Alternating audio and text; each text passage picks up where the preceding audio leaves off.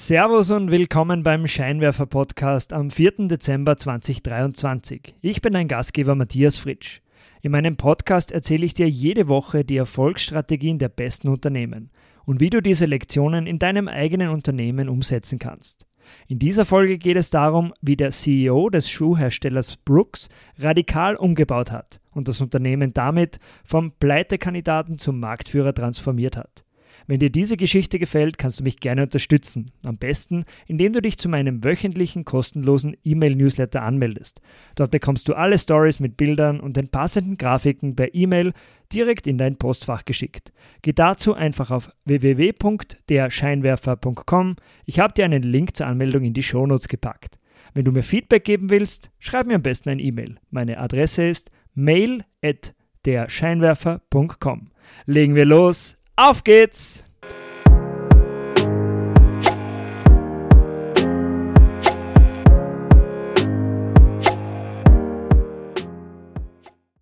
(2001) steht der Schuhhersteller Brooks kurz vor der Pleite.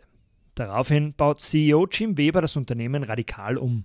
Und heute ist Brooks Marktführer im Laufschuhsegment mit 1,2 Milliarden Dollar Umsatz. So transformiert man ein strauchelndes Unternehmen. Wie war eigentlich die Ausgangslage? Brooks gibt es schon ewig, seit 1914.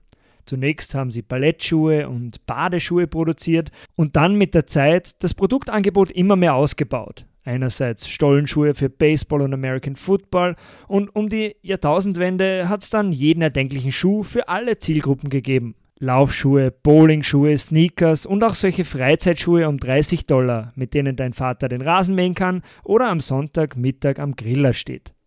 2001 hat es aber finanziell gar nicht mehr gut ausgesehen. Brooks hat 60 Millionen Dollar Umsatz gemacht, aber 5 Millionen Dollar Verlust. Zusätzlich hatten sie 30 Millionen Dollar Schulden und in der nächsten Woche hätten die Löhne nicht mehr gezahlt werden können. Die Lösung dafür, sie haben zunächst einmal einen neuen CEO eingestellt. Jim Weber ist der vierte CEO innerhalb weniger Jahre und er traut sich den radikalen Schnitt zu, den das Unternehmen benötigt. Vollen Fokus auf eine Nische und zwar auf die Nische Performance-Laufschuhe. Alle anderen Produktlinien werden ersatzlos gestrichen. Seine Mitarbeitenden und die Großhändler, die waren entsetzt und zweifeln, dass Brooks damit überleben kann. Aber warum hat er sich jetzt auf eine einzige Nische fokussiert?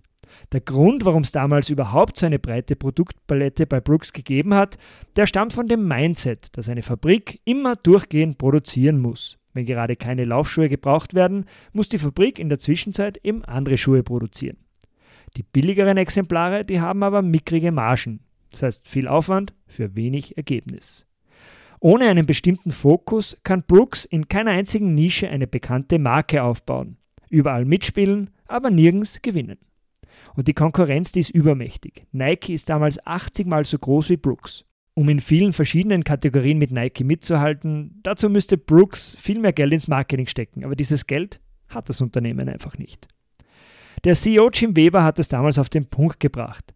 It's not about being everything to everyone. It's about being highly relevant to who you are most focused on. Also, es geht nicht darum, alles für jeden zu sein, sondern für die Menschen höchst relevant zu sein, auf die man sich am meisten fokussiert. Warum hat sich Brooks jetzt genau auf Performance-Laufschuhe fokussiert? Laufschuhe haben höhere Margen.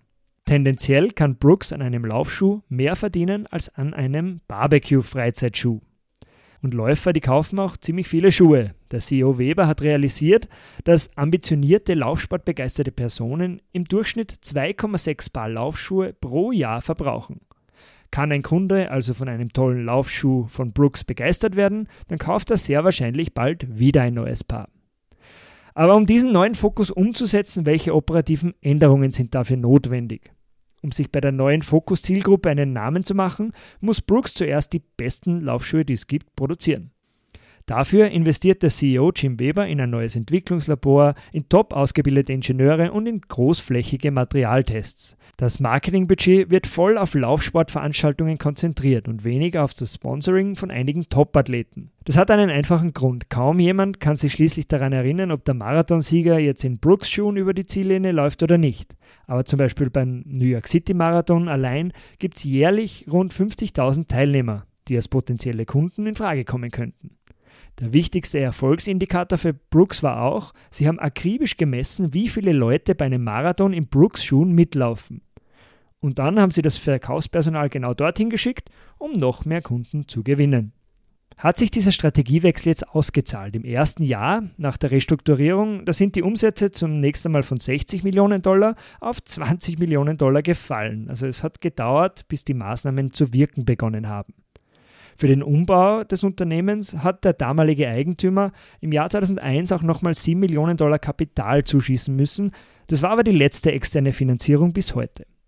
Drei Jahre später sind es bereits wieder 69 Millionen Dollar Umsatz und ab dann geht es rasant bergauf. Zwischen 2002 und 2022 wächst Brooks im Durchschnitt jedes Jahr um rund 23 Prozent, also wirklich unglaublich. Dank radikalem Fokus hat sich Brooks in den letzten 20 Jahren einen Ruf als der Spezialist für ambitionierte Läufer aufgebaut. In den USA ist Brooks sogar Marktführer. Jeder fünfte verkaufte Performance-Laufschuh ist ein Modell von Brooks. Und kaum eine andere Marke hat diesen klaren Fokus auf die ambitionierten Läufer. Das macht sich auch in der Pandemie bezahlt, weil fast jede Person, die im Lockdown das Laufen wieder ernsthafter angehen will, die stolpert früher oder später über ein Modell von Brooks. Im Jahr 2020, im ersten Jahr der Corona-Pandemie, hat der Umsatz dann um 27 Prozent zugelegt. Im Jahr darauf wächst Brooks sogar nochmal um weitere 31 Prozent und knackt erstmals die Umsatzmilliarde. Statt ein kleiner Fisch in einem großen Teich zu sein, hat sich Brooks also bewusst zum großen Fisch in der kleineren Nische entwickelt. Und diese Strategie hat sich wirklich ausgezahlt. Wenn du mehr über die Transformation von Brooks erfahren willst, da gibt es ein super Interview mit dem CEO Jim Weber im Acquired Podcast. Ich habe dir die Links dazu in den Shownotes hinterlegt. Das war's für heute vom Scheinwerfer Podcast. Danke fürs Zuhören. Und ich würde mich freuen, wenn du nächsten Montagabend wieder dabei bist. Und nicht vergessen, auf www.derscheinwerfer.com kannst du dich zu meinem kostenlosen E-Mail-Newsletter anmelden. Den Link habe ich dir wie gesagt in den Shownotes hinterlegt. Bis nächste Woche dann. Ciao!